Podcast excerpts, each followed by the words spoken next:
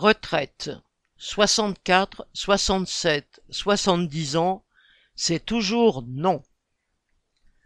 Avant même que le Conseil d'orientation des retraites, le COR, ait publié son rapport annuel 2023, les commentateurs publiaient ses conclusions. Les divers régimes de pension devraient rester, selon les experts, durablement en déficit malgré la contre-réforme imposée contre la volonté de l'immense majorité de la population travailleuse.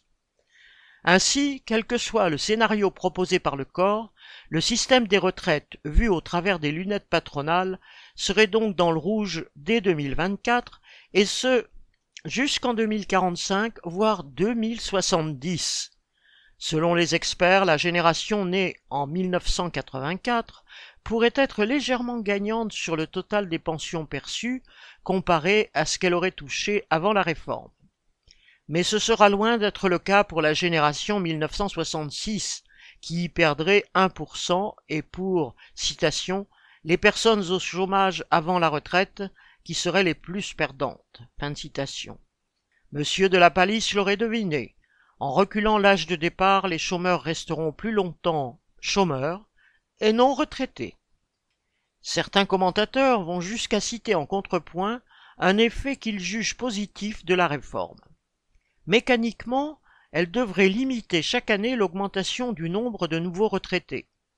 Une projection estime qu'il y aurait en 2030 environ 1,5% de retraités en moins du fait de la réforme et 0,8% en 2040. Il n'est pas dit si la différence serait faite de vieux travailleurs épuisés, de vieux chômeurs désespérés ou de décès. Une des réponses est dans le rapport, si l'on sait le lire. Dans le cas des agents territoriaux et hospitaliers, par exemple, il y aurait, besoin de financement sur toute la période et dans tous les scénarios. Fin citation.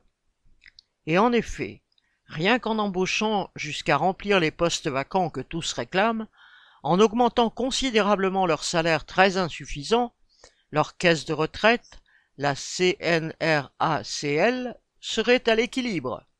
Autrement dit, une augmentation des salaires suffirait à combler le déficit des caisses, ce dont le gouvernement ne veut pas entendre parler. Campé croit-il sur une position de force le ministre délégué à l'industrie commentait citation Heureusement qu'on a fait la réforme, elle va dans le bon sens et on verra ensuite. Fin de citation. C'est tout vu.